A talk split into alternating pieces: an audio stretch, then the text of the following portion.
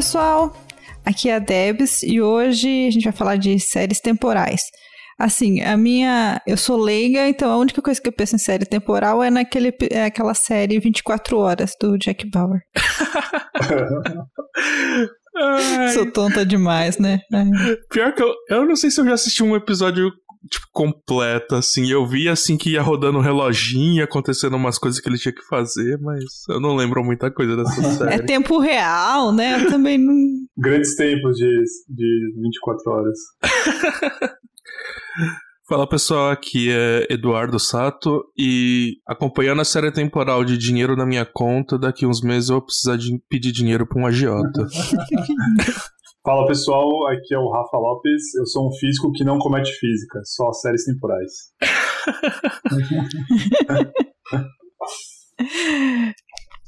Então, pessoal, a gente já tá aí é, falando do assunto de hoje, que é séries temporais. A gente tem um convidado, que é o Rafael, é o nosso coterrâneo de Unicamp. Unicamper, Mas... Unicamper. E ele vai trazer então esse assunto aí que, que é, como ele mesmo falou, mistura física, mas mistura outras coisas também, computação, está envolvido em outras áreas de ciência, que a gente vai descobrir hoje então o que, que é isso. Então, bora que a gente quebrar a simetria em 3, 2, 1.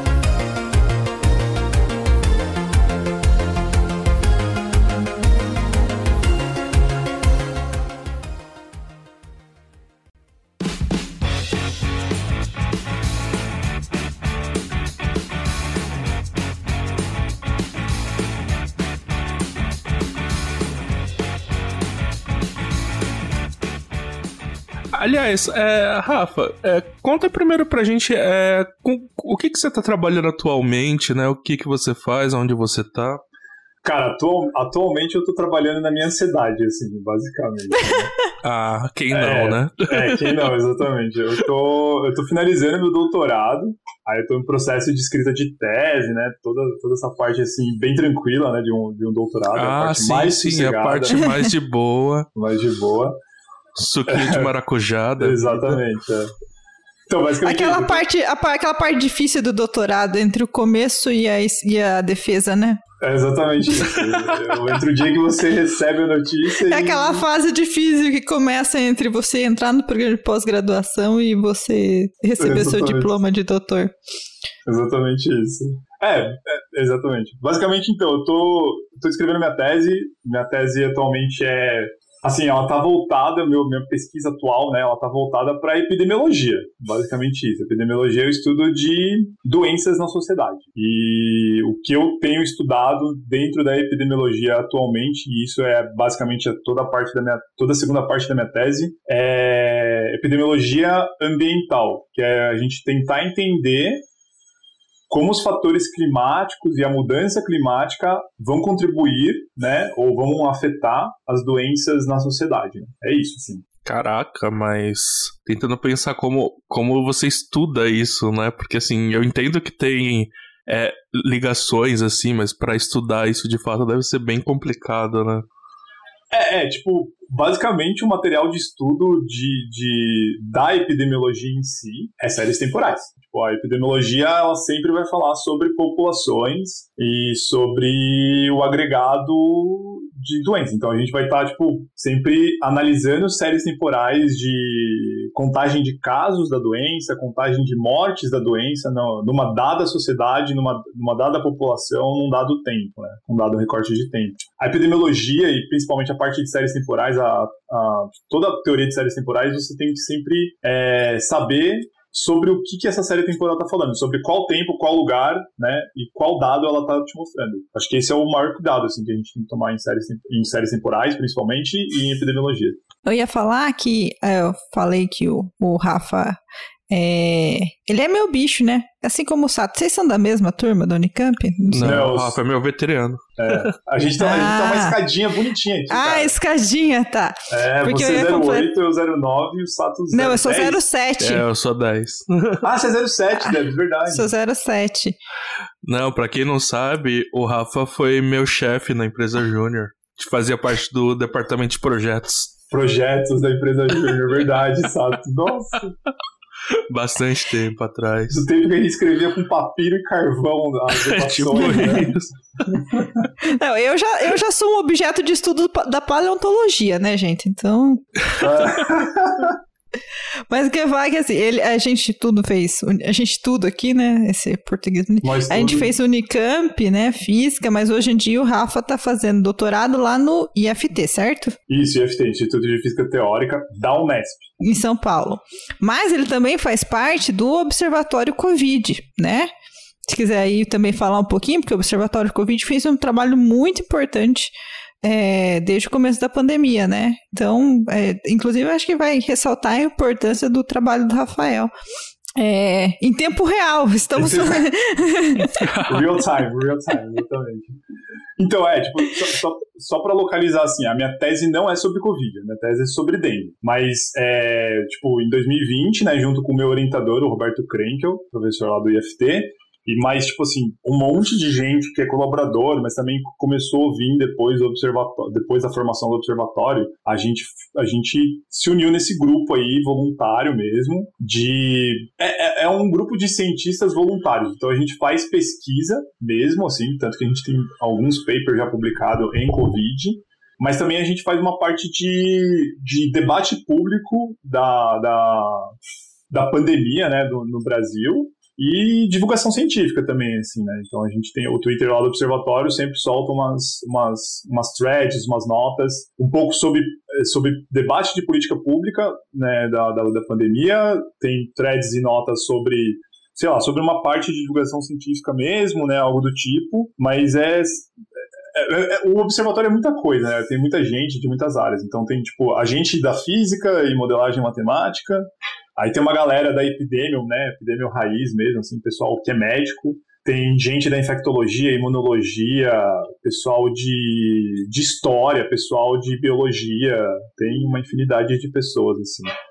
Vale muito a pena aí. Então, de novo, pessoal, procurem nas redes sociais aí o Observatório Covid, que faz um trabalho muito bacana, assim, muito mesmo. É, como o Rafa falou, foi tratado todos os aspectos desde o começo, né? De vigilância, é, que foi acompanhando os dados, né? De infectados, de pessoas que morreram por causa da Covid. Então veio todo com é, as informações de como as pessoas poderiam se prevenir.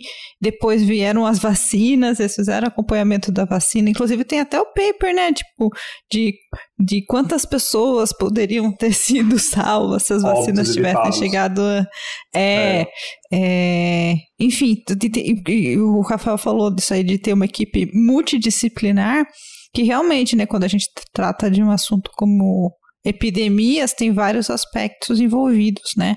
Não é só um. Tem um aspecto de modelagem, que para você entender como que a evolução da coisa, tem que ter o pessoal da biologia envolvido, explica como que são os mecanismos, né, de infecção, recuperação, aqueles modelinhos de.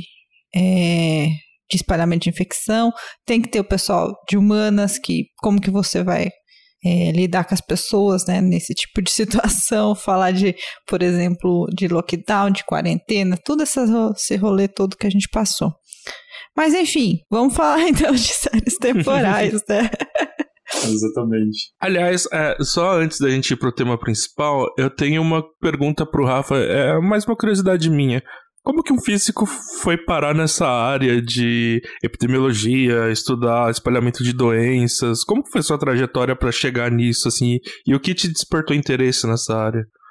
Ah, cara, tipo, eu acho que desde, desde a graduação eu tenho, eu tenho uma vontade de estudar, estudar assuntos é, que não são físicos necessari- necessariamente, né? Mas com, com, com, com as ferramentas que a física usufrui, assim, que é tipo cálculo, estatística, física estatística, toda essa, toda essa parte de quantitativa da física. Aí, tipo, uma das, uma das áreas que eu comecei a tentar ir, assim, logo depois que eu me formei, foi sistemas complexos, né? Sei lá, se a gente for pensar epidemias, epidemiologia, é basicamente isso, né? Epidemiologia é, um, é um... Uma epidemia é um sistema complexo, né? Tipo, a gente tá falando de... é, no, no, no dia a dia o trabalho é olhar a série temporal de casos, mas essa série temporal de casos ela vem de vários processos encadeados que são complexos, né? Que geram uma dinâmica complexa. Então, basicamente, assim, ali desde o fim da minha graduação, eu queria estudar, eu queria entrar nessa parte de sistemas complexos. Então, eu fui procurar o Roberto Krenkel, que é meu orientador hoje, e aí a gente, ele me propôs a gente estudar é, ecologia, né? Não epidemiologia, ecologia, porque ecologia também tem uma boa pegada de a ecologia se utiliza muito de assuntos e temas da, da, da área de sistemas complexos. E aí, no meu mestrado, eu apliquei teorias de sistemas dinâmicos e sistemas complexos para analisar séries temporais ecológicas. E aí, agora, no doutorado, eu continuo fazendo a mesma coisa, é... só que agora eu troquei o dataset, eu troquei as, os dados. Em vez de ser borboletas da USP, agora são casos de dengue no Brasil, por exemplo. Então, é basicamente, basicamente foi assim que eu vim, que eu vim parar na, na, na, na, na, análise de séries temporais, ecologia e sistemas complexos, e epidemiologia, né? É, e tem muitos físicos nessa área, você usa bastante as ferramentas que você aprendeu na graduação? Tem, tem, tem uma, putz, tem uma galera bem grande, assim, de, atualmente, assim, eu acho que por causa da pandemia também, né, a, a parte de redes complexas da, da matemática barra física, ela é uma grande área que se preocupa com epidemiologia também. Então, tipo, que é basicamente isso, né? Tentar entender quais tipos de redes e quais tipos de contatos, quais tipos de é, fenômenos complexos e em redes estão é, se dando estão se dando para estão se dando durante uma, durante uma epidemia, se dão durante a ecologia do, de um bicho da natureza, algo do tipo, assim. Então, Bom, é, o prêmio Nobel tá aí, né, pra mostrar pra é, gente. Exatamente isso, isso, é exatamente isso que eu falar, exatamente. O. Eu esqueci o nome dele, o Paris, né? Giorgio Paris. Paris, uhum. é. Ele, ele, ele, é um, ele, é um, ele é basicamente assim, um físico da, da, da área de sistemas complexos. É, é, ele é bem caricato nisso, assim, né? E, tipo, ele é um cara que foi tentar estudar. Eu, eu tenho uns papers muito legais dele, assim, ele tentou estudar o trânsito de Roma, tá ligado? Aí ele, ah, vou tentar explicar aqui por que, que tem trânsito em umas ruas e por que, que não tem trânsito nas outras ruas. E aí ele começou a escrever equação de fluido lá e começou a tirar algumas propriedades. Isso é basicamente o que o físico de sistemas complexos faz, né? É bem, bem isso, assim, tipo... É, é interessante notar quão geral são as ferramentas que a gente aprende, né? E que elas não estão só fechadas no domínio da física, né? Entendendo bem como funciona a matemática por trás, a gente consegue modelar muita coisa, né? No, não, cara, você falou uma frase assim que é bem exatamente isso, é o mote de tudo. Tipo, entendendo a matemática por trás, né, de, de um fenômeno, você pode aplicar essa mesma matemática a diferentes outros fenômenos. Isso é, isso é, o, é o, é o ganha-pão da área de, de sistemas complexos, né? e aqui o momento referências, né? Eu sempre, eu sempre trago isso aí, né? Quem quiser ouvir também sobre isso, a gente tem um episódio sobre o Nobel de 2021 tem um episódio lá falando do Paris, tem um episódio sobre mudanças climáticas, e a gente também já tem um episódio sobre redes neurais, em que a gente fala um pouco também de sistemas complexos. Uma das aplicações também é entender física do cérebro. Também trouxe, a gente Uau. trouxe um outro rapazinho. É, a gente tinha trazido o rapazinho lá, nosso coleguinha, nosso colega também agora é doutor, o, o João que também usa modelagem para entender redes neurais e também agora está usando essas ferramentas, mesmas coisas. Passa tudo também pela computação, né? Tipo. Passa, passa bastante. Eu confesso que sistemas complexos para mim é um, é um tema meio místico, assim, porque. Meio complexo. É, fazendo a piadinha, né? Ele é meio complexo, assim. É. Porque até dá para entender, mas assim, você vai ver, por exemplo, os papers do Paris e assim você fala. De onde que ele tirou isso? Tipo, parece que ele tem uma intuição que ele tira umas coisas da cartola, assim, é. E tem umas coisas que não deveriam funcionar, mas funcionam. É. é assim, o Paris eu, eu, em especial, assim, o Paris em especial, ele realmente, assim, ele. Né, foi o TDK, né? Foi, eu tirei do. Né, mas. É, Tem, é, é, acho que até nesse episódio, né, que a gente tinha convidado o Miranda para falar, realmente o que ele, o que ele, em especial, ele usa uma, um truquezinho matemático para resolver o um negócio que você fala. Aquele truque de réplica que... não faz sentido. É, aquele truque que faz matemático chorar em posição fetal, né? Mas e funcionou. Mas já que você falou dos negócios de sistemas complexos, quero dizer que Conforme também eu vivo fazendo as promessas, né? Festival de promessas aqui, a gente vai ter um episódio de sistemas complexos. nesse, nesse, nesse mesmo canal, em que a gente vai finalmente definir o que é essa, esse diacho, né? E daí realmente ele é um negócio. É, a definição por si só, né? Que são sistemas em que você tem partículas que interagem, e daí o comportamento do sistema você não consegue explicar pelo comportamento da partícula só em si, né? As interações importam. Então, por isso que a gente fala muito de rede, né? Conforme se você pensar que pontos da sua rede são as suas partículas, né? E as interações são os links, né? As, as, as ligações entre os pontos. Você consegue então mapear o seu sistema para redes e daí a gente usa as ferramentas matemáticas que a gente pode explicar. Por exemplo, no caso de epidemiologia, uma pessoa infectando outra pessoa é um link. Né? E o espalhamento da doença você, você não, você depende da população, né? Do, da estrutura da população, de como que as pessoas conversam. Inclusive tem um monte de trabalho aí como que deveria ser estruturado, né? Por exemplo, você pensar é, se você conseguisse fechar em núcleos, um dos exemplos, né, de como otimizar a quarentena para evitar a transmissão do Covid. Se você conseguisse é, nuclear é, restringir os contatos das pessoas em pequenos núcleos, se isso ia ter um impacto em reduzir a transmissão. Ou se não, isso é pior, você cria tipo vários núcleos em que o vírus fica circulando aí, daí você depois pode criar é, mecanismos de seleção. Enfim, eu não vou entrar nesse assunto também, porque não é a minha área. Eu sei assim por cima. Aliás, já que a gente começou o festival de recomendações de episódios anteriores, eu vou recomendar um outro, que é o episódio nosso especial de Natal do ano passado, que foi sobre problemas de otimização, como fazer algoritmos de otimização e como usar grafos para isso, né? Então a gente falou um pouco do problema do caixeiro viajante a gente chamou as meninas do qual Júlia disse isso, a Júlia Jacó, a matemaníaca, né? E a, a Júlia, que já participou também no episódio de Física Computacional com a gente, então é bem bacana, dei uma olhada lá. Mas, Rafa, vamos então pro, pro tema mesmo desse episódio. O, o, o, que diabos é uma série temporal, né, para começar, né? A gente colocou isso no título, tá falando várias vezes, mas talvez alguém que esteja nos ouvindo não saiba o que é.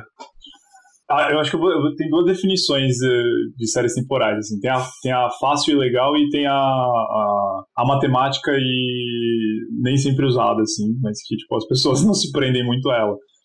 Basicamente, série temporal é qualquer variação no tempo. É isso. Tipo, se você tem um, um, um registro de uma variação no tempo de qualquer coisa, isso é uma série temporal.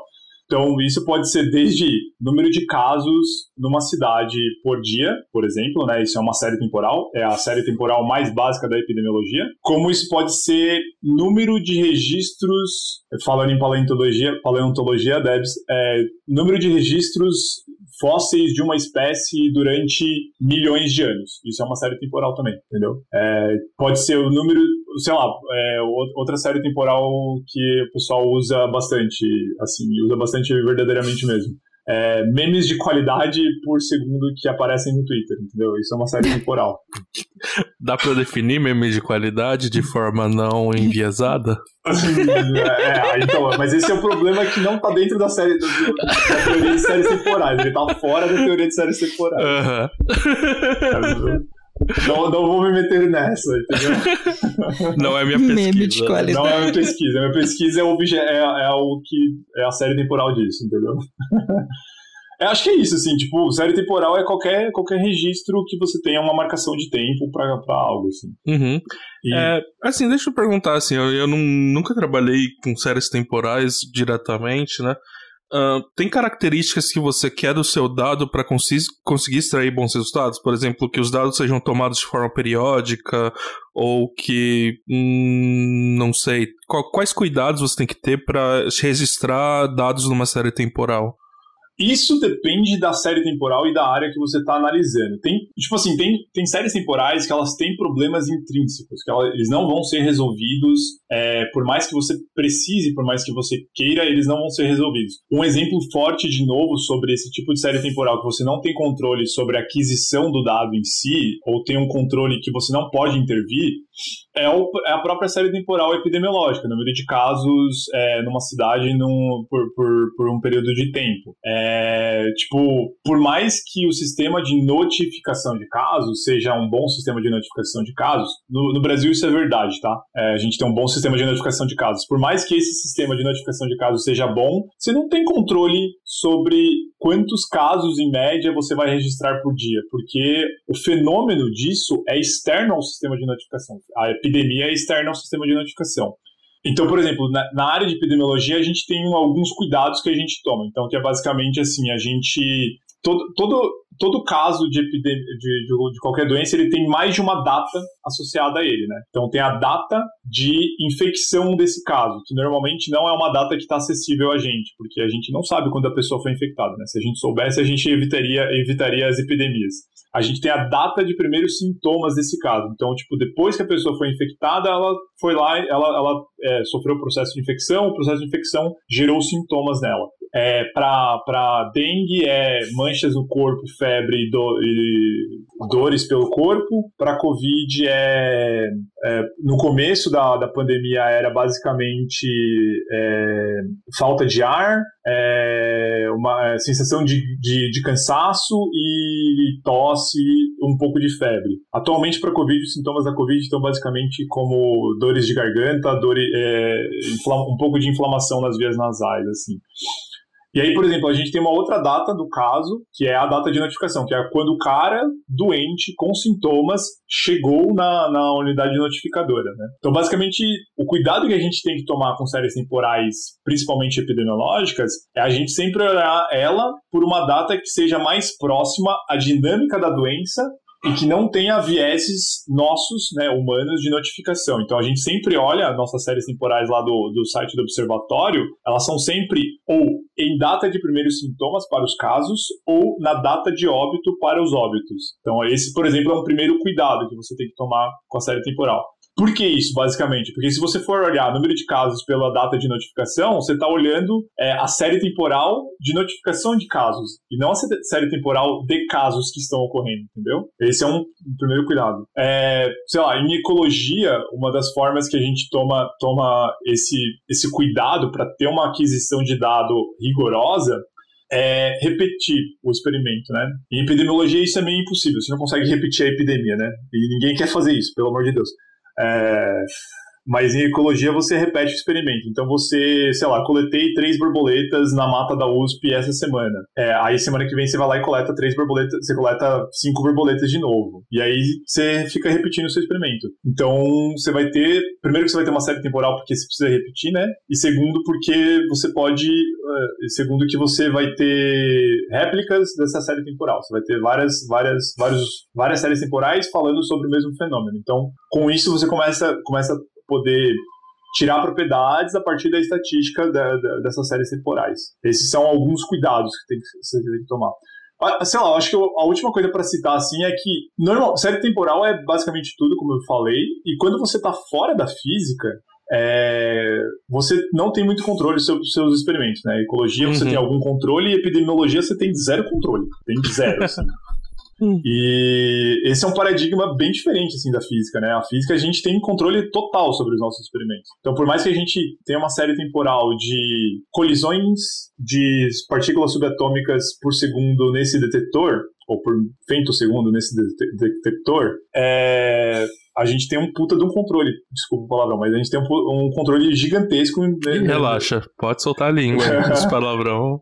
O pessoal Beleza. já tá acostumado aqui pode, pode falar com a Mônica. Então, né? Aqui a língua do cuísmo é aceita. Tá bom, beleza. Então, a, na, na, física a gente tem, a gente, o, a gente faz, a gente faz experimentos que a gente tem muito controle sobre os, o experimento. Então a gente, a gente tá sempre tendo uma série, aqui, a, tendo aquisição de dados é, muito confiáveis, né?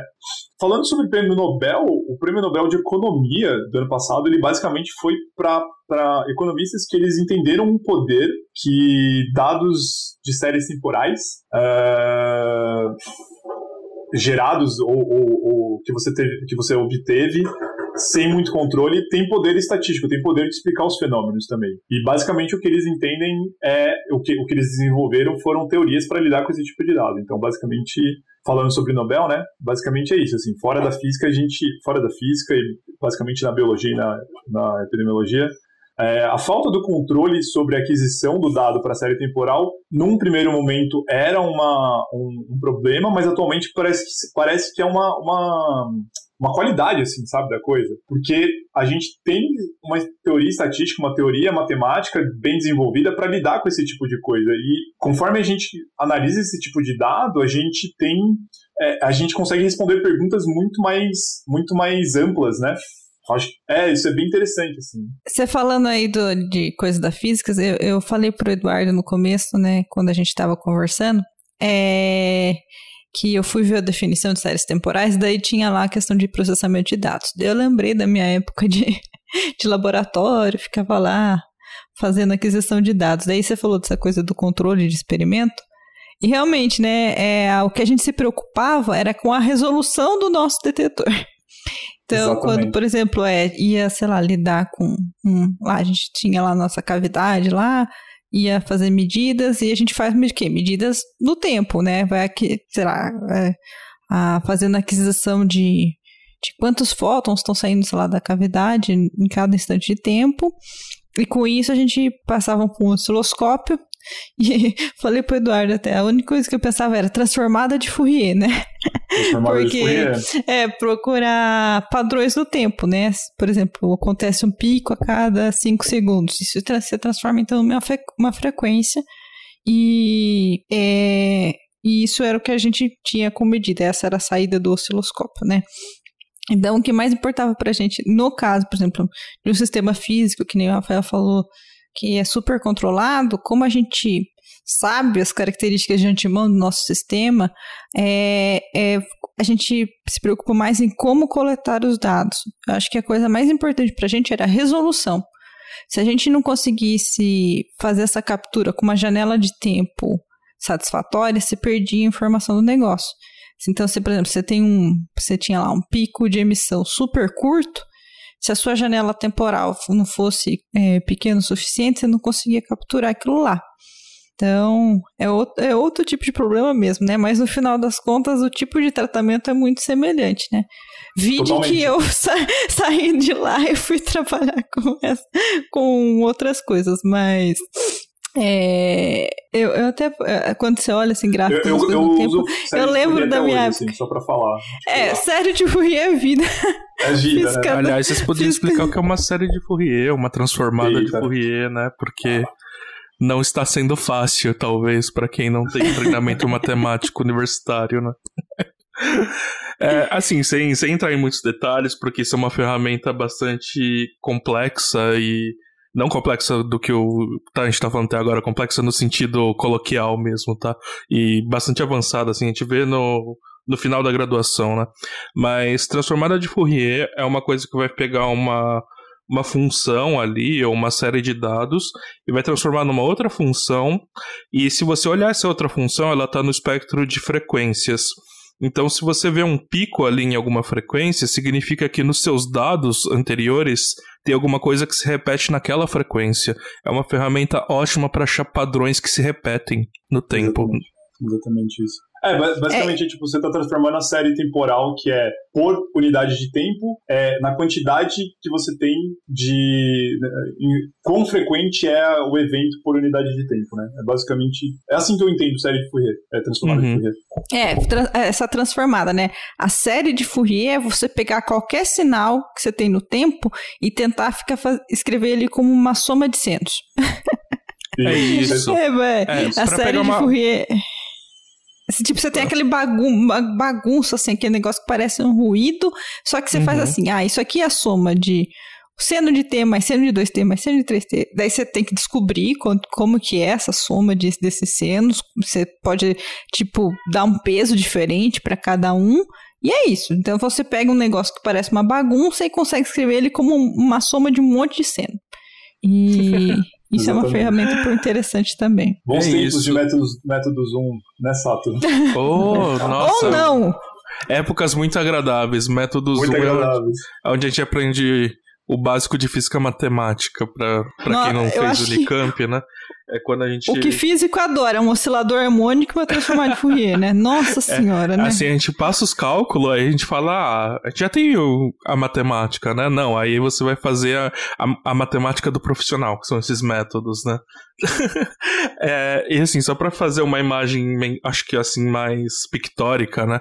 Uh, pega, por exemplo, você quer analisar o som de um instrumento musical.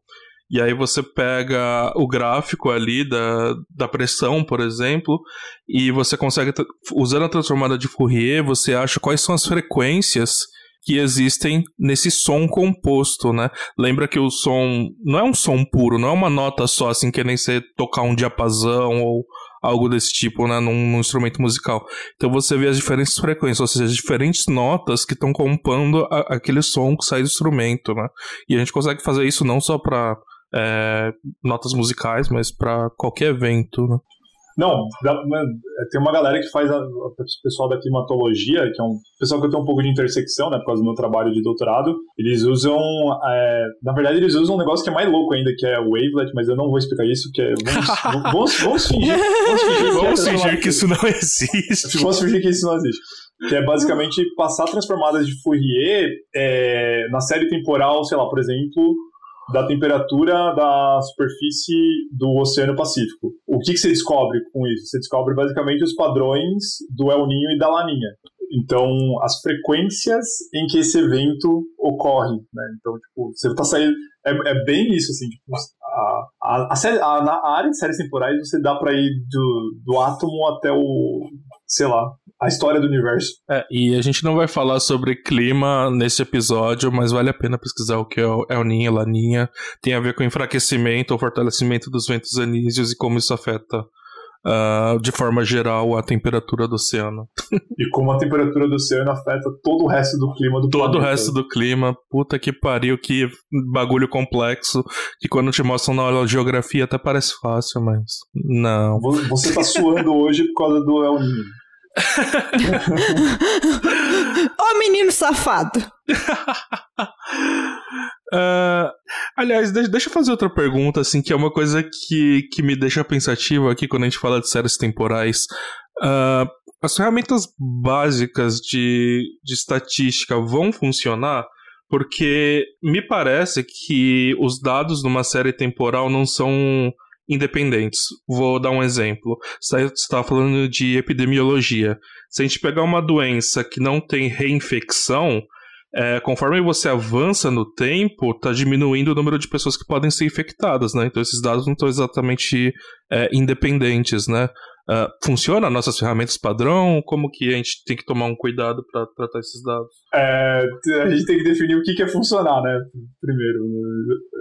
É, o que, que é funcionar? Basicamente, tipo, é, você conseguir extrair algum padrão a partir da série temporal. Assim, em geral vai funcionar. É, isso é o mais correto epidemiologicamente? Por exemplo, nesse, nesse, nesse caso que você falou sobre sobre doença que não tem reinfecção. Não, né? Mas dá pra você extrair informação ainda sobre isso, né? Tipo, tem, tem bastante informação que você pode extrair sobre isso. É, é, sei lá, é aquele negócio assim, qual que é a média, qual que é a média do valor que você pode tirar num dado? É 3,5, né? Tipo, o que, que isso te diz? É, o que, que isso te diz, tá ligado? É, isso, primeiro, isso é real? Não, não é real, mas isso te diz algo, né? Tipo, uhum. Se você sabe o que, basicamente, onde vai estar os seus valores, né? Ele te diz algo sobre também o, qual é o range de possíveis valores que um dado tem, por exemplo, né? Qual que é o, o espectro de possíveis valores que um dado pode, pode te dar. Então, sim, é, a, a, estatística ela tem uma grande preocupação com essa pergunta. O que é funcionário, né? É, o que você está vendo? O que é realidade, né? O que, que, é, o, que, que o dado traduz sobre a realidade. Então, assim, num primeiro momento sim, mas lógico, para quando você está fazendo pesquisa estatística, quando você está fazendo pesquisa em epidemiologia, epidemiologia é uma área que se vale muito, né, da, da teoria estatística, muito, muito. É, você vai ter que começar a, a, a afinar seus métodos estatísticos, né? Para você começar a tirar informações mais razoáveis. Uhum. É que é, é, essa pergunta. Me vem na cabeça só, teorema de Bayes. É, exatamente isso. É, exatamente grande Bayes. É, porque eu vi muita gente tentando modelar epidemiologia no começo da pandemia e, assim, parecia que não tinha cuidado nenhum, assim, eles só estavam tacando estatística de Ai, outros físicos, problemas, né? assim.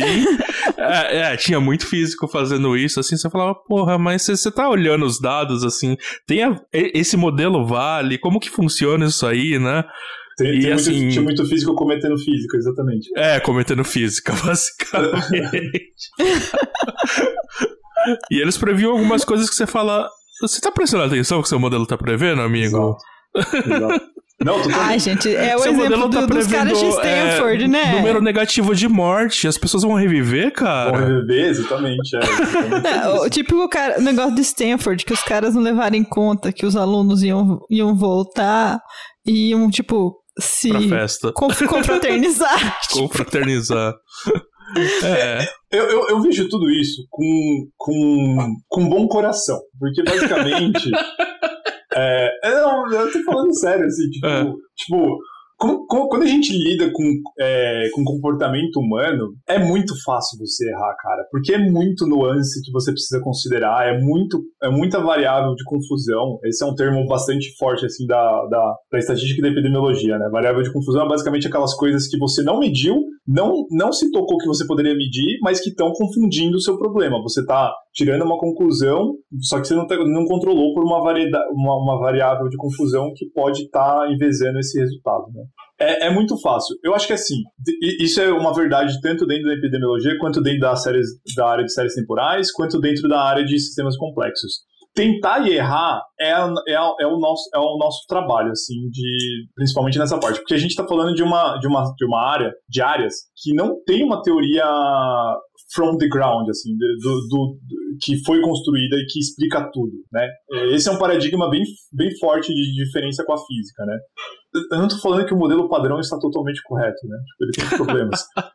Mas ele tem menos problemas do que. Ele tem menos buracos do que, sei lá, teoria geral de epidemiologias ou de, de epidemias, né? Tipo, a gente não, é, é, exatamente esse é o ponto. A gente não tem uma teoria que explique é, totalmente, ou pelo menos em média, todas as epidemias que ocorrem, que ocorrem na, na, na sociedade.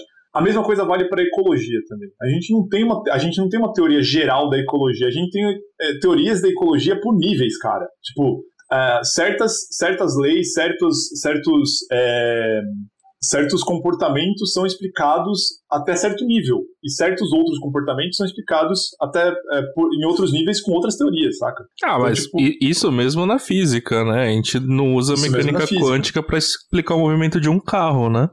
Não, não. Olá, hein? Olá! Olá! Se você quiser muito. não precisa, mas se quiser muito. É, exatamente. Não, não, eu estou ridicularizando, na verdade, as pessoas que tentam fazer isso, né? Exatamente isso. É, exatamente isso. Não, é, lógico, tem esse problema, assim, tem muita gente que vai, né, pega esses temas, por exemplo, de tanto de ecologia quanto de, de de epidemiologia ou até de séries temporais em geral e estatística e tenta e tenta só tipo assim é, bater os, o martelo que ele tem na mão nos, nos pregos que ele está visualizando assim. Só que no fundo não tem nem tábua nem prego e ele tá batendo em todo mundo entendeu não tem tábua nem prego você tá com um, um taco batendo acha... nas pessoas é exatamente ele acha que ele tá ele acha que ele tá faz... batendo um prego mas ele não tá fazendo isso saca tem esses problemas com certeza assim é, é... É, é, é, sempre importante dialogar. Eu acho que essa que é a mensagem de é. tudo. Né? Aliás, ah, no episódio de redes neurais, o, eu e o João, a gente ficou conversando sobre isso, é, que tem aquela, aquela frase, aquela máxima, eu não vou lembrar quem, quem falou, deve ter sido um, um ecólogo famoso. Todos os modelos são errados, mas alguns são úteis. Foi um estatístico. É, foi, foi um estatístico. Cox. O, nome, o sobrenome dele é Cox. Ele morreu faz pouco tempo, 96 Ele tirou anos. do Cox isso? talvez, talvez. Meu Deus. Ah, perdi a. Cadê o prosódia? É. Cadê o. que a gente, como físico, a gente quer fazer isso, né? A gente tem uma. Assim, nossa, eu vou escrever vou fazer aqui, ó que bonito, eu vou prever o futuro, meu potencial de previsão das coisas. E, cara, tipo, Aham. algumas É coisas que- não funcionam, É sabe? que vendem tanto pra gente aquela ideia que eu falei no começo, que se você entender a matemática, você consegue modelar tudo, que às vezes a gente acredita demais nas ferramentas. Sim, E mano, não olha o nossa, entorno, muito, né? Muito, é. É, eu acho que esse, esse é, o, acho que esse é o, o principal produto enganoso da física, né? Se você entender matemática, você consegue modelar tudo. Verdade, mas tem que entender mesmo, e você tem que Mas- entender seu é. problema. Exatamente. É, é uma coisa assim que a gente fala, é verdade, físicos vão trabalhar em outras áreas e a gente tem um ferramental matemático poderoso, a gente pode contribuir. A gente vê a, a Debs trabalhando com biologia, o, o, o Rafa tá trabalhando com, com doenças, então assim, a gente tá. Tem muita gente fora das, das áreas, né? Mas a gente tem que ouvir as pessoas, né? Isso- quando você vai para essas áreas multidisciplinares, você tem que ir meio humilde, né? Porque você não é um especialista. Você vai ouvir o que essas pessoas têm pra falar e tentar colocar no seu modelo, né? Totalmente, cara. Cara, porque é isso, assim, saca? Tipo, eu, eu gosto muito de citar o problema das datas no, num caso, assim. O físico acha que a data do caso é a data que estão falando pra ele. Só que, assim, cara, tipo, é, é, se você não conversa com uma pessoa de vigilância, uma pessoa de epidemiologia que tá acostumado a esse tipo de problema, tá acostumado a esse nuance, né, do sistema de notificação, você passa o trator né, ne- nesse nuance e sai é, fitando um modelo achando que, que- achando que está explicando tudo e que basicamente pessoas ressuscitarem é um evento normal da, da, da tipo, não, cara. O pior que eu vi os modelos com morte negativa, cara. Eu falo, você não tem vergonha de publicar isso? Não tem, né? Não tem vergonha, né? Isso é uma coisa que você olha assim, você fala pro, pro aluno de laboratório básico assim: você tá olhando o que seus dados estão falando? Não importa a conta, você tá olhando o que eles estão falando? Não faz sentido. E o aluno, o aluno de laboratório básico que é mais avançado e que não tem a coragem de, de mostrar isso, mas ainda está dentro do paradigma do pensamento da física, ele vai lá e coloca um 2 ali na, na equação para deixar tudo certo, entendeu? Aí o professor pega e. Tipo, sei lá, o cara que teve um. Foi lá, fitou um modelo na curva de casos e deu mortes negativas, ele deve, tipo, normalizar tudo por menos mortes negativas, né? Jogar a origem pra baixo. Jogar a origem pra baixo, né? Nossa, isso é tão físico, né, gente? Não, porque o modelo está certo ainda, entendeu? Tipo, não tem problema. às vezes. Ai, é, é, é uma coisa assim, eu, dava. Eu, quando eu tava ainda na Unicamp, eu fui professor estagiário, né? ah, desses laboratórios básicos, né? E assim, a gente falava, cara, a primeira coisa, não, não maqueia dado, eu vou saber se você mentir dado, porque, bom, eu fiz esse experimento e eu sei como ele funciona, né? Aí, assim, por exemplo, tinha o experimentinho lá de jogar bolinha na rampa e medir a gravidade. Eu Primeiro sei que aquele. experimento de Lab 1, né? Primeiro É, experimento de Lab 1. primeiro, primeiro, assim. E eu sei que o experimento tá mal calibrado. Eu, eu rodei ele antes de dar ele pra vocês. E eu sei que a gravidade vai dar próximo de 11. Porque. Não porque a análise tá errada, porque o experimento tá, tá meio torto ali. Você não consegue fazer ele com completa precisão, né? A barra de erro vai encobrir isso, né? A gente começa a falar de erro e tal, discutir essas coisas. Aí você olhava Algumas ali assim. coisas que o- você assume não estão é, completamente É. certas, por exemplo. É. E aí eu falo assim, é muito mais interessante você tentar detectar esses erros e explicar porque tá, o, o experimento está desviando do que você mentir. Aí vinha aluno comigo, me, me entregar relatório que a gravidade dava 9.81. Você fala, caralho, você tá com. você tá acertando na segunda casa com um experimento que é uma rampa numa uma bolinha numa rampa. Amigo, eu sei que você mentiu. Exatamente. É exatamente Aí você vê isso, que né? ele ajustou o pi, né? O pi coisa e meia. Exatamente, aju- ajustou o pi, né? Exatamente. Na verdade, eu lembro. Você colar o pi 2,5 dá certo. Pi 2,5. Puta que pariu. É, Não, exatamente. É, é muito forte isso na gente, né, cara? De que, tipo, a teoria, a teoria está, tá certa sempre, né? Só que não, né? A teoria só tem, ela tem, ela tem limites de uso, né? Uhum, e saber As tais hipóteses, né? fundamentais, assim, né? Fundamental saber isso. Fundamental.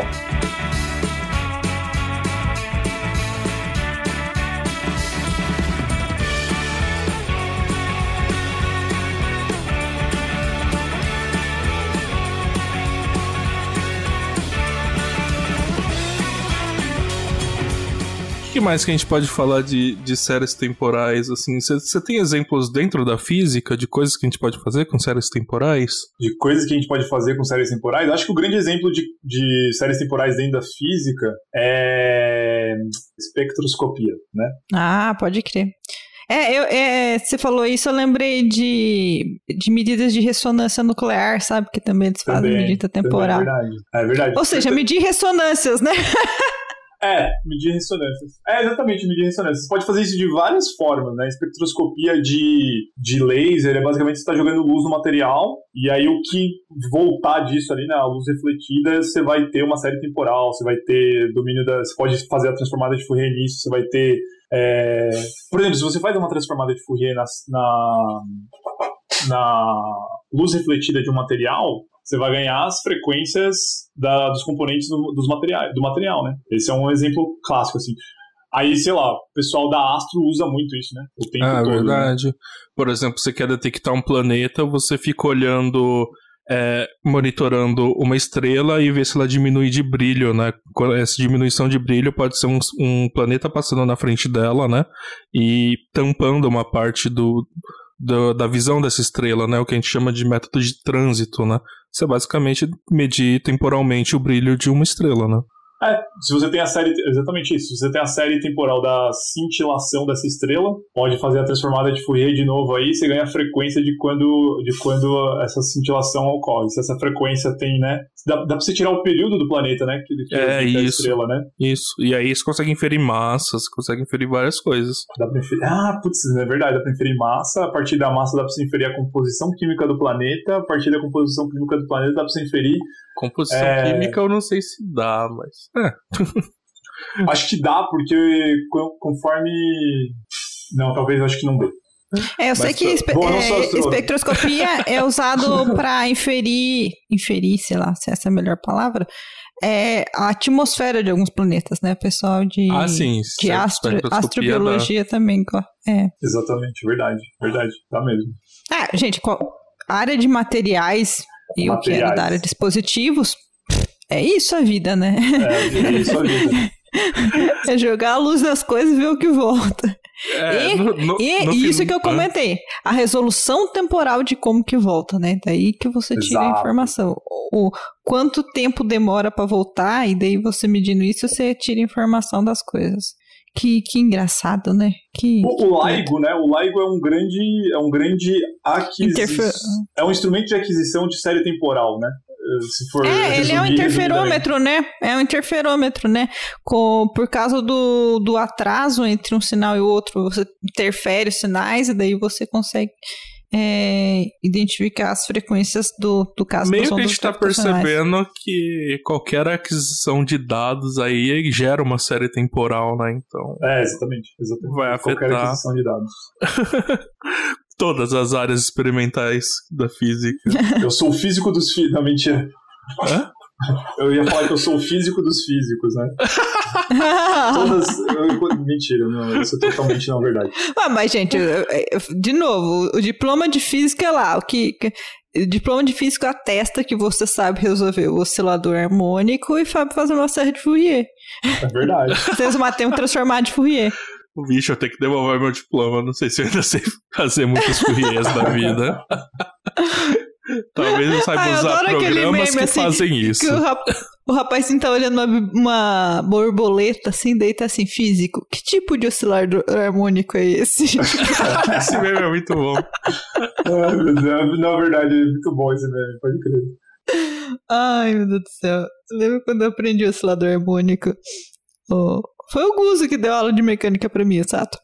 Ele hum, falando nossa, assim, gozo. tudo na natureza é oscilador harmônico, vendendo assim, daí você vai assim, ah, sistema massa moda. Você fala assim, nossa, que coisa mais besta. Sério que tudo na natureza é isso, sabe? Você fica meio triste. Você fala assim, caralho, foi para isso que eu entrei nesse curso? E sim.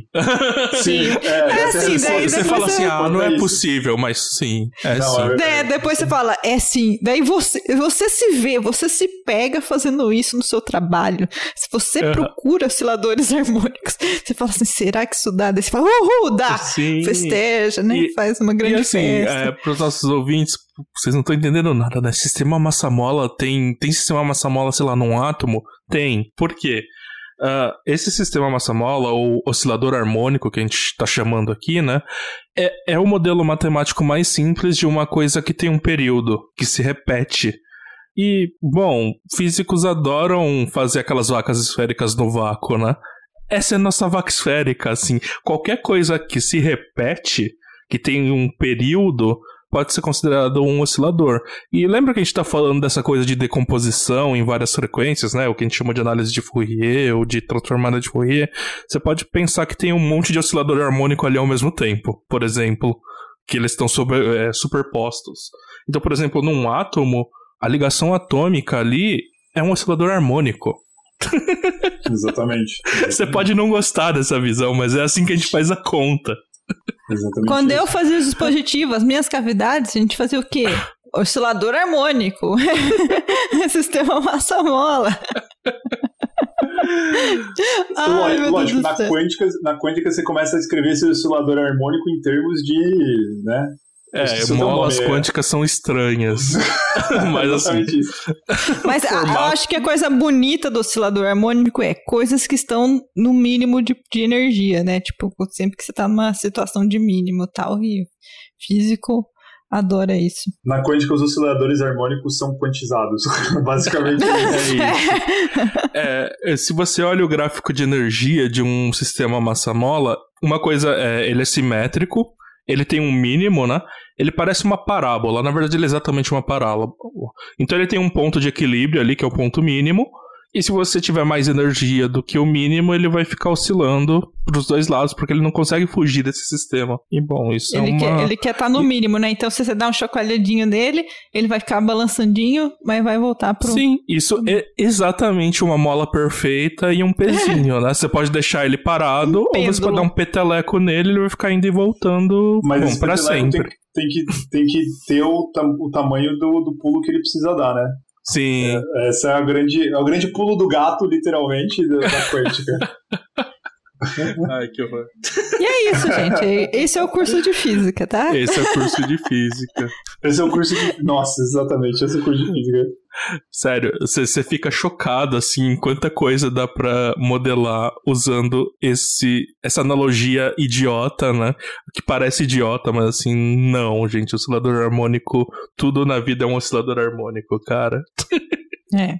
é, eu ia falar, assim, em, em prol da, do não reducionismo, vai lá ver o nosso episódio de redes neurais, que eu lembro o João triste, assim, tipo, não, cara, não é assim, quando você vê que não funciona, daí você fica triste. Ele foi tentar aplicar algumas teorias para redes neurais, não é tão simples assim, é uma bagunça, porque lembra que o Rafael falou que dos diferentes níveis, algumas vezes os níveis se misturam entre si. E é difícil daí você querer. Não, lidar nível, uma... mano, nível é uma definição nossa, assim, tá ligado? Tipo, é... a natureza, a epidemia, ela não tem isso. É, tipo, a ecologia. Tá tudo acontecendo ah, ao mesmo tempo, né, cara? Oi? Tá tudo acontecendo ao mesmo tempo, tá né? Tá tudo acontecendo ao mesmo tempo, as escalas se misturam, né? Eu acho que essa é outra, uma outra parte, assim, de sistemas complexos e também de séries temporais, né? É, as escalas se misturam. Eventos que ocorrem é, em eras, eles têm influência em eventos que ocorrem em, em, em, em gerações, em anos, né? É, não tem o que fazer, mas, tipo assim, na sua análise você vai lá dar uma desconsiderada nisso, assim, tipo, é, por exemplo, um, dos grandes paradigmas que, que rola bastante, assim, é, é a área de séries temporais, mas é uma, uma mais, mais voltada para ecologia, é isso, assim, qual é a influência da evolução na ecologia do bicho, né? Qual é a influência... Nossa, né? É, Nossa, os, eu, eu tive uns flashes nisso aí, né, da cara? minha tese de doutorado aqui que até doeu, cara. é, é, no meu doutorado eu estudava basicamente população de partículas, né? Como que se dá a criação de antimatéria no universo. E aí eu tenho que usar uma coisa de uma escala muito pequena, que é espalhamento. Aí eu tenho que fazer os cálculos dessa coisa que é praticamente instantânea para gerar um termo efetivo. Aí eu subo a, a, teoria de nível, né? E aí eu vou ver como que ela evolui no tempo aí para criar é, antimatéria. Então, é, isso daí no final também é uma série temporal, só que eu não. Como eu não tô pegando dado, eu não gero essa série, né? Eu vou trabalhando com funções contínuas, mas se desse para fazer experimento também ia ser uma série temporal. Se desse para fazer experimento ia, ia dar tudo errado. tipo isso. Uma das coisas, por exemplo, o meu, meu doutorado ele fala um pouco sobre isso assim também. Eu, eu basicamente o meu tema de doutorado é, é influências do clima na dengue no Brasil. E eu olho duas partes, assim, eu olho casos de dengue e hospitalização por dengue. É, o, o clima é um sistema complexo, ele tem várias escalas de, de, de processos ocorrendo, de fenômenos ocorrendo, né? É o ninho, laninha, a chuva de hoje, a temperatura máxima de amanhã, a temperatura média do mês, a temperatura média é, crescente ao longo dos anos, né? Tem toda essa, toda essa parte de influências de, de mecanismos de diferentes escalas temporais ocorrendo. E é muito difícil você coordenar tudo isso. É, é, é muito complexo, né, para usar palavras de novo. Você, tipo, lógico que o aquecimento global tem uma influência, né? A, a subida da, da, temperatura média ao longo dos anos tem uma influência. Tá, mas como que você vai contabilizar isso para uma série temporal diária, né? É, é, um, é um problema de séries temporais, isso assim. É, um é a bendita da resolução do meu experimento, né? Se a, qual, qual a janelinha de tempo que você tá, que você tá pegando para pegando pra analisar o negócio, né? Você não Exatamente vai conseguir, por exemplo, analisar o clima. Ah, vou fazer aqui um. Vou, vou estudar o clima. Vou. Nessa janela de um ano, eu vou tentar estudar o clima. Você não vai conseguir Exatamente estudar o clima isso. só pegando uma janela de um ano. Mas os dados da oscilação do clima durante um ano são importantes. Então, é o, é, é o problema da escala, né? Que é um problema de resolução. É, é, é isso é pertinente. Sim, muito in, pertinente. Inclusive, às vezes, você ter detalhe demais numa escala relevante não faz sentido para você, né? Uh, pensa, sei lá, numa foto. Você tem a foto de uma pessoa. Não, eu, eu preciso conseguir dar zoom infinito e conseguir ver, sei lá, a, a, as células da pele da pessoa. Isso é completamente relevante e essa foto teria sei lá, um giga ou mais de dados, assim. Tipo, não precisa disso. Não, exatamente. Exatamente isso. É, por exemplo, outra coisa, é, é, esse, nesse ponto, assim, o ciclo do mosquito, cara. O ciclo do mosquito é de meses. Como que a gente coloca essa. É, do mosquito da dengue especificamente, né? Ele é de meses. Como que a gente coloca isso tudo né, nas equações de explicação de algo que está em anos e de algo que está em dias? Tipo, então tem, né, tem uma outra escala aí no meio que, que tá basicamente é, causando o meu problema, mas ela, ela é importante, ela tem que ser considerada também. Né? Eu acho que, eu acho que o, o, grande mote da série da área de séries temporais é assim, vai dar errado. Mais calma. Errado. Mais calma. É, mais calma, exatamente. Uma hora dá certo. Uma hora dá certo, exatamente. Ah, isso é ótimo. Assim, eu tinha muita dificuldade assim no, nos programas que eu trabalhava assim de identificar as escalas relevantes e o que, eu tinha que transformar ou em termo efetivo ou ignorar, sabe? Porque a, a, nossa formação de física é construir tudo do mínimo, né? Tipo, de primeiros princípios e considerar tudo, né? Mas assim, se você considera tudo, você não consegue, sei lá, modelar nenhum átomo de hélio, né? Assim, tipo, você não consegue manter sua sanidade, cara, se você considera tudo. É muita coisa, cara. É muita, é muita coisa. coisa. A gente entra. Na... É literalmente assim, você tá você, você tá querendo ser o demônio de Maxwell, assim, saca? Você tá querendo a, puxar todas as informações possíveis para determinar o que você quer. Tipo, não dá, não tem ser capaz de, de, de Não tem lugar no universo para guardar toda a informação sobre isso. É, e não tem tempo para você processar isso no, não tem principalmente tempo, num é. doutorado, né? É, exatamente. Exatamente isso, cara. O doutorado tem um tempo limite. Você tem que terminar. Você não vai explicar o universo. Você não vai explicar o universo no seu doutorado. Pode ficar tranquilo. Eu tentei. Eu tenho... Oxi! Ai, piadinhas pra quem não, sei lá, tá ouvindo esse como o primeiro episódio do Physicast, eu era cosmólogo, tá? Por isso a piadinha. Você, você tentou explicar, você tentou explicar não só o universo, como a história dele, né? É isso. Ai, Você fez, você fez a pergunta como que é de, de onde viemos para onde vamos, né? Você, você tentou escrever É o problema isso. da resolução do tamanho da perna. Você você quer dar um passo maior que a perna. pior que não era nem pra onde vamos, é porque conseguimos chegar aqui, né? Porque, assim, se olha a cosmologia, você fala, tinha tudo pra dar errado e a gente não existir. Mas, assim, se você colocar uns parâmetros muito específicos, a gente existe. E por que que esses parâmetros são exatamente esses valores? Ah, tem que explicar aí, cara. Mas assim, é, é o que você tá falando, assim, o universo tinha tudo pra dar errado, assim, tudo pra dar errado. Você muda, você muda um pouquinho, assim, você muda 10% de um valor tal e o universo deixa de existir. Você fala, caralho. É, Logo estamos no mas, Matrix. Brincadeira. Voltando pra séries temporais. Voltando. Saindo da série depressiva, né? É isso. que mais que a gente pode falar de séries temporais? Alguma coisa que você quer ressaltar aqui pra galera que ficou interessada nessa ferramenta, nessa grande área? E quando eu coloco grande área, bota grande área nisso. É, bem grande área mesmo. Ah, acho que isso, isso é um ponto legal de falar, Sato. É, a série, séries temporais é uma grande área porque ela basicamente ela fornece ferramentas e ela fornece teoria, bem entre aspas, para diversas outras áreas. Né? Então, diversas outras áreas se utilizam de, de teorias e ferramentas das séries, séries temporais. Já citamos aqui epidemiologia e ecologia, mas, sei lá, por exemplo, materiais tem bastante disso. A própria computação em si, né? A computação é uma grande área de séries temporais também, assim, né? Previsão do tempo também. Previsão do né? tempo, cara. Putz, previsão do climatologia, meteorologia. Climatologia, isso. É, e, e tem gente que finge que usa séries temporais, por exemplo, o pessoal que analisa a bolsa de valores. Ah, tá. É verdade, nossa. é. Ixi. Ih. Stonks. Lógico, tem uma parte da- da- das, das pessoas do mundo que são do mercado financeiro e das coisas financeiras que elas realmente têm um bom entendimento de séries temporais e elas tentam fazer é, predições né, de curto prazo, razoáveis. né, não, não essas predições muito loucas de o mundo vai É, acabar tem amanhã. gente que faz algumas magias aí, falando que tá. que tem base matemática. Você- às vezes você olha, você fica meio assustado, você fala, isso não faz sentido, assim, mas. Sim. Tá bom, né? Sim, a, a economia, né? A economia é uma área que usa as- com, com boa qualidade ah, ferramentas da, área de séries temporais, né? A economia tem É, que entender. E outra área que foi um monte de físico pra lá tentar pitaco, né? A famosa econofísica, né? Exatamente, exatamente. Foi um monte de físico da pitaco na economia. Que é outro lugar. É, o- sabe qual que é o, o problema da econofísica e da economia? É que os, os economistas eles são piores que nós, mano. Como assim? Porque eles Em que acham sentido? que eles. eu- eu- eu Como eles conseguem? É, eu, eu, Debs, eu fiquei me perguntando a mesma coisa assim, cara, quando eu comecei a ter contato com essas partes assim.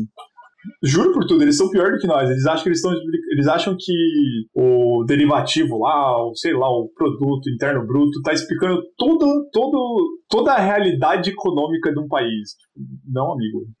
Todo episódio a gente consegue, consegue provocar um uma, país uma, inteiro. classe, uma classe profissional. Então essa vai ser. Ah, mas É verdade, a gente toda hora tá comprando É. briga com alguém diferente. Às vezes até entre os nossos, né? Aquele meme, aquele meme do, do cara lá dos Simpsons, eu não sei se vocês Ah, lembram. sim, sim. Willy, que ele fala assim: os físicos são inimigos dos matemáticos. São, são inimigos naturais dos matemáticos. Físicos são inimigos naturais dos biólogos. Físicos são inimigos naturais dos, sei lá, químicos. Aí ele termina: físicos são inimigos naturais dos físicos. Malditos físicos estragaram Malditos a físicos. física.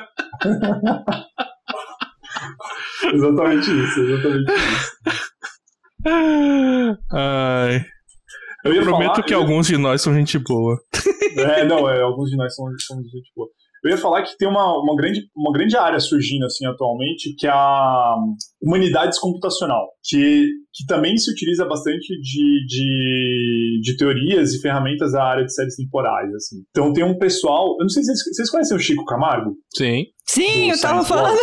Science Vlogs? eu tava falando agora pro, pro, pro Sato que eu quero pedir emprego pra ele. Ah, eu também quero. Nossa, eu quero muito, mano. Ele é muito sensacional. O Chico é um cara que ele é físico, mas ele tá. Agora ele foi para uma área de, de, de humanidades, assim. É humanidades computacionais, assim. Ele, por exemplo, usa bastante coisa, bastante teoria de séries temporais, assim, para analisar, por exemplo, sei lá, é, qual é o tema, qual é o discurso que jornais, né, jornais, news, é, jornais, revistas é, fazem durante, durante um certo período de tempo. A última vez que eu falei com ele, ele tinha falado que era que ele estava tentando analisar um negócio que ele chama como que é agenda setting, que é tipo. Uh, agenda setting é legal. É, tipo, qual que é o tema, o tema debatido em geral por mídias? E ele tentou, ele tá analisando isso para a Europa durante 100 anos. Então ele tem que usar séries temporais, teorias e ferramentas das séries, séries temporais para começar a tirar informação sobre isso, né? Começar a tirar teoria sobre isso. É, o, o meu chefinho dos Estados Unidos também faz isso. Ele procura, é, ele fez um trabalho sobre nomes. Nomes. nomes, nomes de pessoas, é, porque existe uma é, frequência é, dependente da. Como que é? A seleção dependente de frequência, só que com, com coeficiente negativo.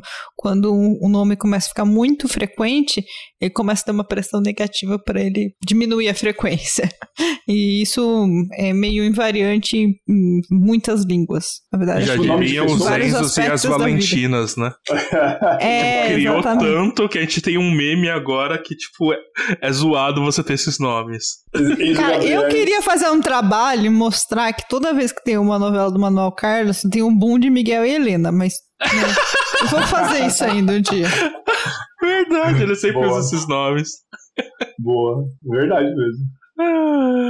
É uma coisa interessante. Ó, uma coisa, assim, nada a ver com séries temporais, mas já que a gente falou de nome, eu vi um, uma tabela periódica no Twitter que o cara trocou o número atômico pela frequência desse nome como nome próprio no Brasil. E aí, por exemplo, tem muito Hélio no Brasil, né? Uma pessoa que chama Hélio. Mas assim, eu acabei descobrindo por causa desse meme que tem um elemento é, da tabela periódica que chama Túlio, que é o segundo mais comum. Túlio? é. Verdade. Nossa! Aí tinha alguns estranhos, assim, tem tipo, sei lá, 100 pessoas no Brasil que chamam Césio. Não sei, aparentemente tem. Nossa, leram no Césio. jornal lá de Goiânia, né, cara? eu, quero ver se, eu quero saber se tem quantas pessoas chamam urânio. Pior que eu acho que não era zero. Não é zero, com certeza não é zero. Não, mas tinha vários elementos que era zero, assim, mas urânio eu acho que não era zero. Quanto. Será que todos os Túlios gostam de falar mal do Bolsonaro no, no Twitter também? Igual o Túlio Gadelha? Quem é esse? Túlio Gadelha. É um deputado. O, o Túlio Gadelha, é, namorado, namorado, da namorado da Fátima Bernardes. Ah, perdão. Não o sigo.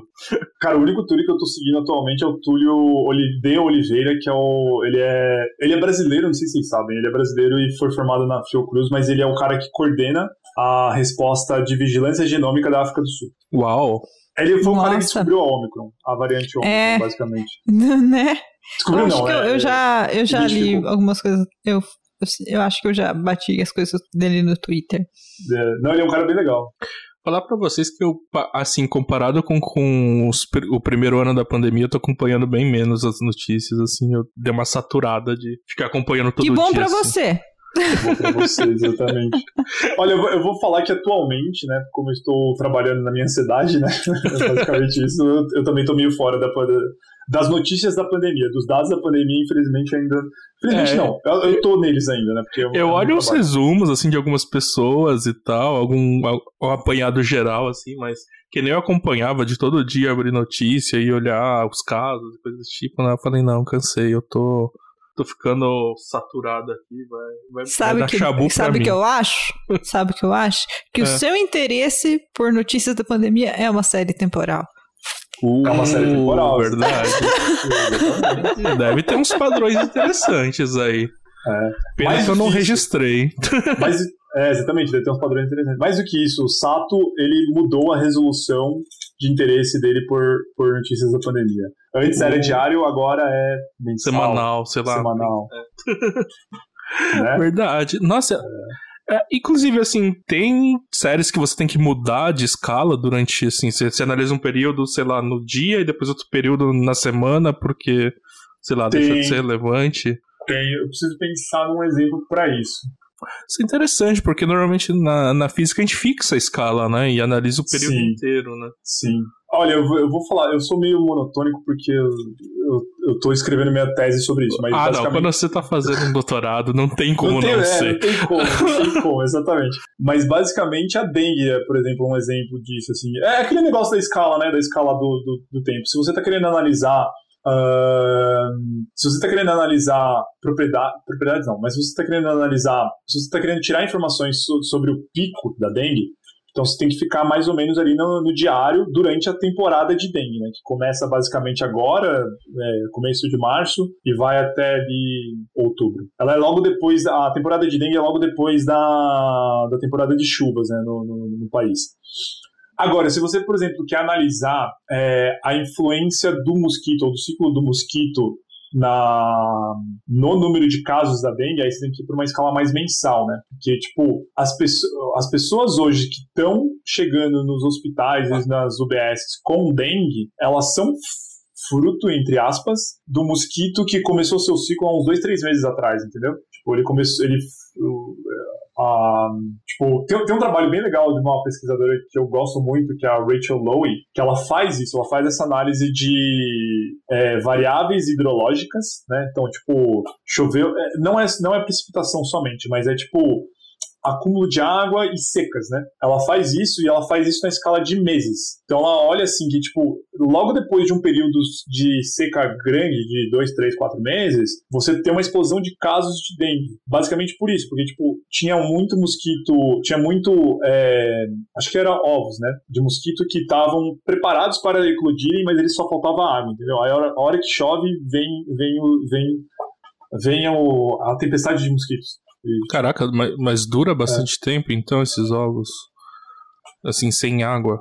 Agora aqui eu não sei quanto tempo eles duram, mas eles têm uma, uma resiliência, assim. Tipo, eles conseguem ficar é, sem água durante, um, durante algum tempo, assim. Viáveis ainda, né? Pra se tornarem mosquitos. Uhum, Quando eu era jovenzinha, eu aprendi que era um ano. Não sei se Um é. ano? Uau! É, agora eu vou procurar pra ver, porque eu fiquei curiosa. É, eu acho que pode ser isso mesmo, hein?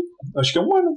É, você tá falando pelo menos uns 4 ou 5 Aqui, meses, é, né? É, em temperaturas iguais ou menores de 5 graus, a fêmea não resiste e morre. Isso também acontece. lá, lá. Já os ovos do mosquito são de extrema resistência e podem suportar em um recipiente sem, sem ter entrar, entrar em contato com água entre 300 e 400 dias. Nossa, é. cara. Caraca! É isso aí. Por exemplo, aí você já tem duas escalas, né? Você já tem a escala, a escala de ciclo de vida do mosquito é meses, a escala de, do, do ovo, né? Da, da viabilidade do ovo, do ovo que pode, pode gerar novos mosquitos, é quase um ano. Aqui. É, eles adquirem resistência ao ressecamento muito rapidamente, em apenas 15 horas após a postura.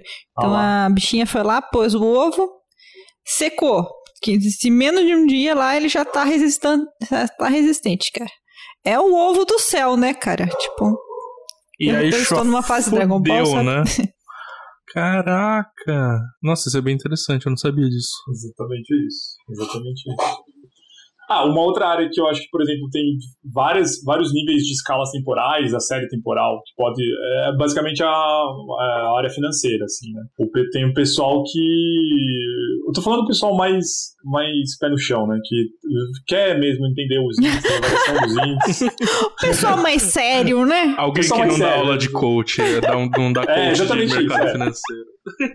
Não, é porque já, com certeza tem um coach quântico financeiro. Com certeza já tem esse cara no mercado. Ele já tem clientes, provavelmente. Ganha Mas, mais enfim. que a gente, inclusive. É, Ganha mais que a gente, né? com Mas certeza. certeza. É que não é, é, não é, é, é fácil ganhar mais do que um doutorando no Brasil, né? Tipo, é- É, não, então não tá muito você, não difícil. precisa, você não precisa fazer muito esforço. não, mas por exemplo, o pessoal da, da- de, de da ciência financeira, né, das ciências uhum. financeiras, eles têm essas preocupações. Ah, um, um exemplo legal disso, assim, seguros.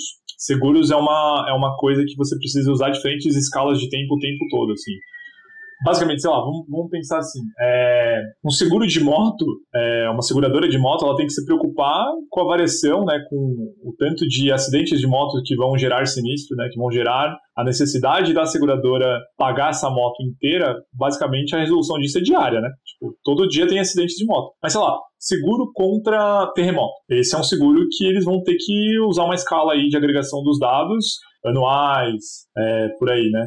Eu acho que esse é um exemplo, assim, de, que é, é uma aplicação bem mundo real mesmo, assim, né? Tipo, a gente tá falando de algo que, que, que tipo, tem ciência, né? Tem parte, tem, tem ferramentas e teoria das, das séries temporais, mas basicamente é, tipo, precaução precaução para contra gastos, assim, né? Sei lá, o poder público, ele pode pensar, né? Ele, pode, ele precisa pensar nesse, nessas escalas também, de vez em quando. De vez em quando, normalmente é, idealmente sempre deveria pensar nessas escalas, diferentes escalas. Mas, né? Então, por exemplo, uma. uma Não, mas. É, governo dificilmente vai pensar em escalas de anos, né? Porque passa quatro anos, roda o é. governo, né? Como o Atila disse, né? Se uma coisa que é previsível no mundo é a não resposta do governo às dificuldades pandemias, terremotos, chuvas e tudo, né? É. é. Não, eles não vão responder isso, né? É. só esperar o desastre acontecer. Porque os caras ficam pensando assim, ah, eu vou fazer um sistema aqui que vai responder uma crise daqui oito anos, e oito anos vai ter outro cara no governo e ele que vai ganhar o crédito. Tipo, é, é, é um pensamento pequeno, né? E que se exploda a pessoa. Não, é muito pequeno, cara. É muito pequeno e muito é uma escala muito pequena de tempo também. Uhum. E aí eles vão fazer coisas que dá, dá retorno em meses, ou tão, no máximo em um, dois anos, né? Exatamente. A gente chegou num ponto que eu, eu acho que tem um ponto legal que eu, ia, que eu ia falar. Tem uma outra área meio derivada de séries temporais, ela é meio derivada porque ela precisa de séries temporais o tempo todo, que é a área de early warnings, né? Desculpa? É, basicamente, early, early warnings. Ah, é early warnings. Tá. Sistema, tá sistemas de predição e precaução contra, contra desastres, seja o que for esses desastres. Se você jogar, sei lá, se você jogar no Google Early Warnings, ou no Google Scholar normalmente, você vai ver, tem um monte de paper falando sobre isso, assim, sabe? Que é uma área que eles vão que a gente vai usar. Eu já mexi um pouquinho com isso. Assim, a gente vai usar é, ferramentas de séries temporais, mas também ferramentas de sistemas dinâmicos, assim, de entender a partir da série temporal quais são os avisos, né, os avisos prévios de uma catástrofe, de uma mudança brusca desse sistema dinâmico, né? Tipo, quando esse sistema dinâmico vai passar para um, um, um outro estado estável, com uma estabilidade que pode ser problemático, pode ser catastrófico para gente. Um exemplo clássico disso, assim, que é você usar a ferramenta da série temporal e usar a ferramenta do, da, da área de sistemas dinâmicos. É, pessoal de climatologia estudando savanização. Então, conforme você olha a série temporal de desmatamento e ou secas, né, de uma região, tem um, um, um threshold, né? tem um, um, limite ali que a partir daquilo, aquele sistema, aquele ecossistema, ele não se recupera mais. Então, como que você tira esses sinais prévios de que você está caminhando nessa direção de savanização, de desertificação? Isso é um problema bem, tipo, bem aplicável, assim, bem É o tipping point, Bem aplicável né? e bem necessário tipping points também, exatamente. Como que você vai tirar esse ponto de virada da coisa, né? Uma, uma das formas de fazer, você fazer isso é fazer análise de séries temporais. O sistema vai te dando esses avisos. By the way, a, a Amazônia está próxima, né, do tipping point. Por exemplo, é uma é, savana. Ah, Gente, coisa triste famoso demais. ponto de não retorno lá. Isso, exatamente. Ah, é.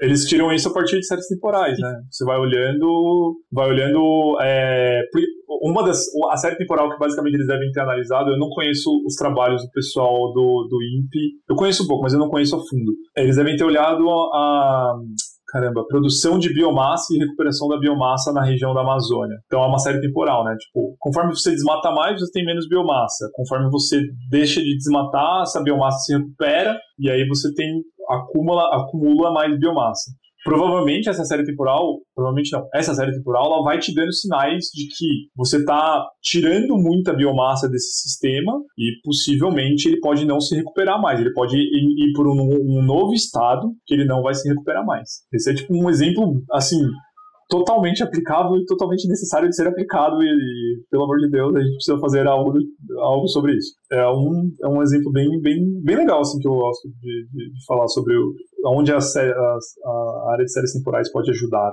Caraca, eu não, eu, eu não tinha noção dessa abrangência tão enorme, assim, de é. coisas que você consegue fazer com séries temporais e, e, cada problema que surge, né, quando a gente vai pensando nas especificidades dos problemas, tipo, ah, que escala que eu uso, que modelo que é melhor, que.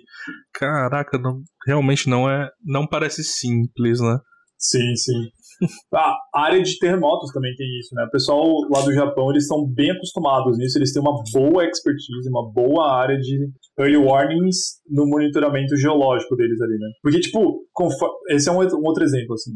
Você, tem lá seus sismógrafos espalhados pelo país inteiro. É, provavelmente, tipo assim, uma placa tectônica, é, ela não vai do nada, é, quase do nada, mas ela não vai do nada bater uma na outra e acabou. Elas vão se aproximando, né? Conforme elas vão se aproximando, isso vai gerando vibração na própria placa. Se você está captando diversas, diversos padrões de vibração na, nos seus sismógrafos ao longo, por exemplo, o exemplo que o, o pessoal do Japão rola de fazer, eles têm muito, muitos sismógrafos e monitoramento de da atividade tectônica. É, se você vai capturando diversos, diversos é, sinais é, parecidos durante em vários sismógrafos, isso provavelmente é um grande sinal de que está tá próximo um terremoto. Né? Então você pode se precaver contra isso. Né?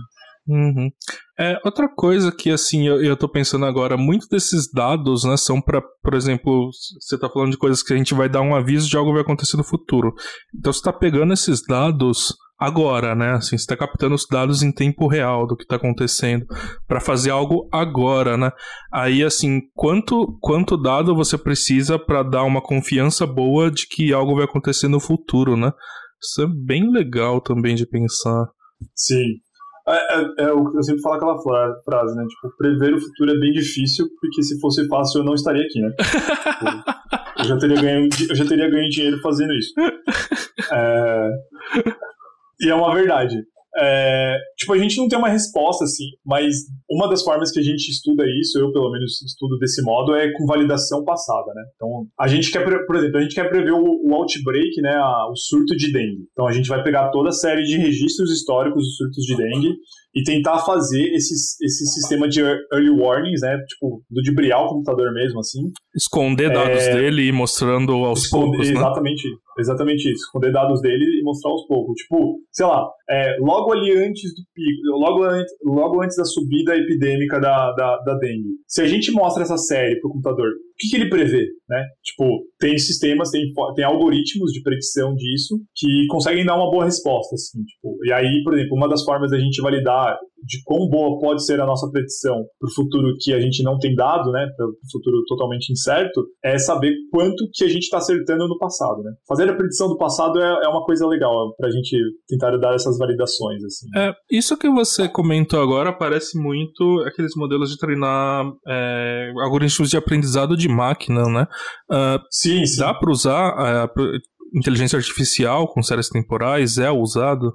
É, é, é, basicamente inteligência artificial surge em séries temporais. Assim, tipo, todas, todos esses algoritmos de machine learning, lógico, hoje, hoje a gente tem algoritmos de machine learning para basicamente tudo, assim, desde imagem até, sei lá, até objetos 3D, sabe? Mas o começo da coisa é séries temporais mesmo. É tipo um ponto no tempo. Eu tenho três pontos no tempo, eles estão subindo. Qual que é o, pro, qual que é o quarto ponto no tempo, né? É, esse é o começo da, da, da área de machine learning, assim, que é muito, muito legal legal, muito interessante. Eu tenho, eu, eu, eu utilizo bastante ferramentas da área de machine learning.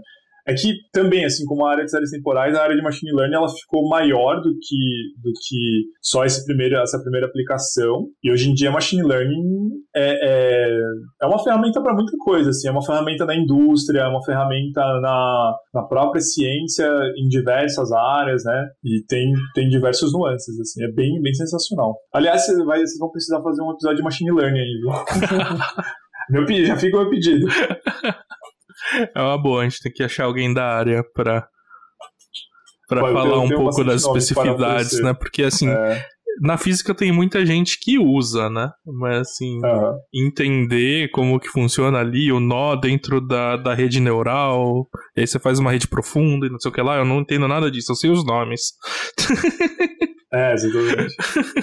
Eu tenho uma, eu tenho uma não tão profunda, um não tão profundo entendimento. Porque a minha parte é mais uma parte de, de séries temporais, causalidade, inferência de Uhum. causalidade, assim. Mas, nossa, deve ser bem bacana juntar essas ferramentas, né, pra Muito, fazer predição. Muito. Bem legal.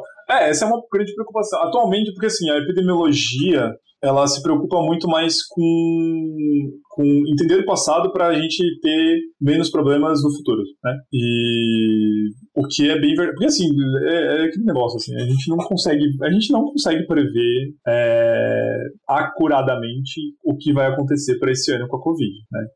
Não tenho, não tenho o que fazer. Tipo, não é culpa minha, não é, não é que eu não estudei demais, eu não, não apliquei os algoritmos. Quem fala, esse é um é até um alerta, assim, quem fala que sabe o que vai acontecer com a Covid esse ano, provavelmente está errado. Tipo assim, sabe acuradamente, ah, vai ter X casos, vai ter não sei o quê. É, e, e fora que ele tem muitos fatores externos que você não vai controlar, né? Que não, não são previsíveis Não. pelo seu dado. Por exemplo, assim, ah, o governo liberou, não vai ter mais uso de máscara em local fechado. Cara, isso não tá previsto no modelo, né? Então Não tá vai, vai previsto mudar completamente o que acontece. Não tá previsto. Dá, dá pra você desenhar modelos que você imputa, e- É. desliga e desliga isso aí. É, aí você tem que assim, não- colocar isso depois que aconteceu, né? Tipo, é um modelo à parte, né? É um modelo à parte, exatamente. Esse é um outro ponto, assim, a área de modelagem dessas coisas, e a área de modelagem na- nas séries temporais é uma, é uma área de o tempo todo ficar apertando parafuso, né? Pô, liberaram as máscaras hoje. Chegou a variante Omicron alfa beta. Aí- É, realmente. mas tudo bem. Todo dia Essa é tem que vida. recalibrar o seu instrumento. Tem que recalibrar seu instrumento o tempo todo, exatamente. Nossa. Exatamente isso. Eu acho que a gente pode fechar com aquela frase lá dos mo- alguns modelos, todos os modelos estão errados e alguns estão Alguns são úteis. São- úteis. Isso, São exatamente. úteis. Todos, Todos os todos- físicos estão errados, alguns são úteis. Essa foi boa. Essa Isso vale mais pra totalmente. modelo do que pra físico. Exatamente. Um físico útil vale mais do que mil físicos Eu tô errados. esperando pra fazer essa piada há tanto tempo aqui, vocês não têm noção. Todos os físicos estão errados. Alguns são, mas alguns são úteis. Eu adorei isso. gente. Eu Adorei. Isso, né? Gostei da. Ai, da... Isso é uma paráfrase? É, não, sei. Como que é o nome? Tem, tem um, é um aforismo, né? É isso. Muito bom. Cara, sensacional, sensacional, deve ser. É, bom, eu acho que a bom. gente poderia ficar mais umas 10 horas falando mal de físicos e físicos que extrapolam suas áreas sem devidos É, cuidados. exa- Mas a é gente no já tá esporte. aqui há bastante Como isso tempo. evoluiu, né? A gente começou falando, nossa, olha que legal, física, né? Aplicada tudo, a gente acabou falando, nossa, olha só que bando de gente merda do caralho. É assim, vai lá, mas vai de cabeça baixa, né? Não vai de peito É. estufado, não. Ah, sei, sei lá, pra, pra gente não terminar no, no, num clima deprê, eu, eu acho que eu vou falar uma frase que eu gosto muito, que o meu orientador fala, assim, que é física é o que o físico estuda. Isso dá uma paz no sentido de, tipo assim, é, Se for Vai isso, se, se isso depender dos físicos, é qualquer coisa. é qualquer coisa, exatamente. É um problema, né? É um problema pro pessoal das outras áreas, mas também é uma paz de, tipo assim, eu saber que eu sou um físico que conversa com pessoas de outras áreas, ouve elas, Uhum. eu ouço pessoas de outras áreas porque eu preciso ouvir elas, porque eu não sei tudo. E eu refino meu, meu physiquez na, na, na análise de séries temporais, ouvindo outras pessoas. Então, ainda sou um físico. Uhum. E ainda cometo um pouco de física. Nossa, pode crer. Às vezes eu entro nesse dilema aí. Pô, tô mais na biologia hoje em dia, na Não, é ecologia. física ainda, deve. É, é só física.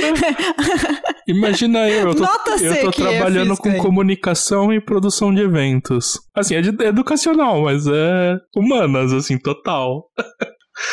Não, mas se você analisar a série de eventos que você produz. Olha lá, olha lá o físico, olha o físico. Chegou o físico. Chegou o físico. Chegou Vai lá, físico. fisica aí.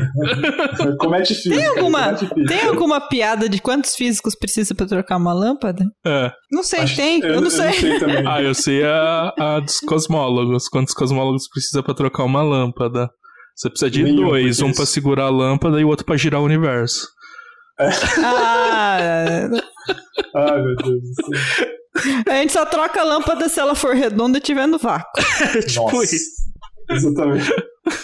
Quantos físicos de séries temporais você precisa pra tocar uma lâmpada? Eu vou fazer essa piada agora, hein? Nenhum, porque a série temporal de, de luminescência da lâmpada está numa baixa, somente isso. Depois ela vai ficar numa alta. Meu Deus, Não, foi meu Deus. Muito ruim, muito ruim, muito ruim, muito ruim. Cortem, por favor. Corta aí,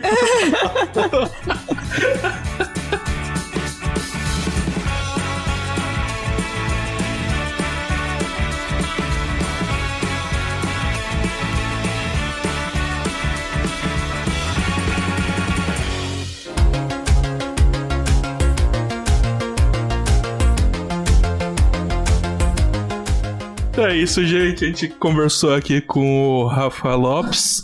A gente falou bastante sobre séries temporais, sobre qual é a aplicabilidade dela, que é muita coisa, considerando que isso é tomada de dados no tempo.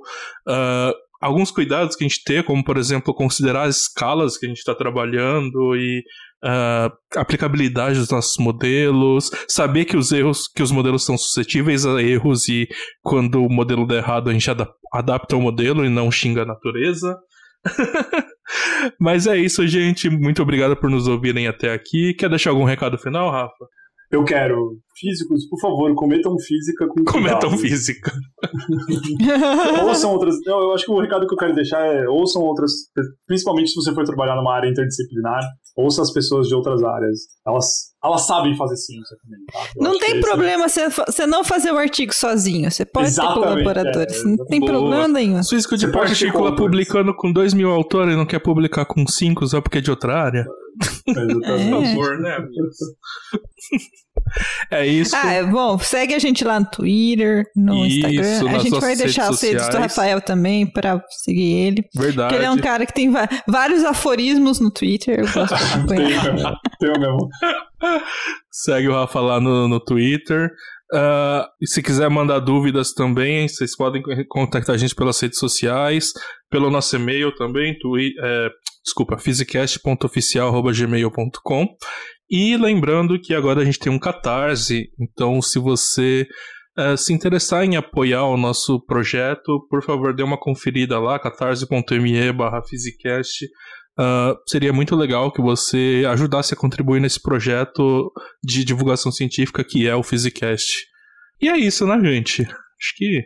Rafael também, uma época, teve um podcast, né? Você Verdade. quer Ah, não, mas ele tá abandonado, infelizmente. Ah, mas dá pra ouvir os episódios que já estão publicados, né? Dá pra ouvir, é verdade. O nome do, do podcast é Expresso da Meia-Noite. Ele tá lá no Spotify. É eu e a Melanie Dutra. Olha, Melanie Dutra é uma biomédica que fica pelo Twitter fazendo divulgação científica. Ela é sensacional na divulgação científica. Referência também, referência. referência, não. Não, referência. Nossa, total, ela é uma referência, assim.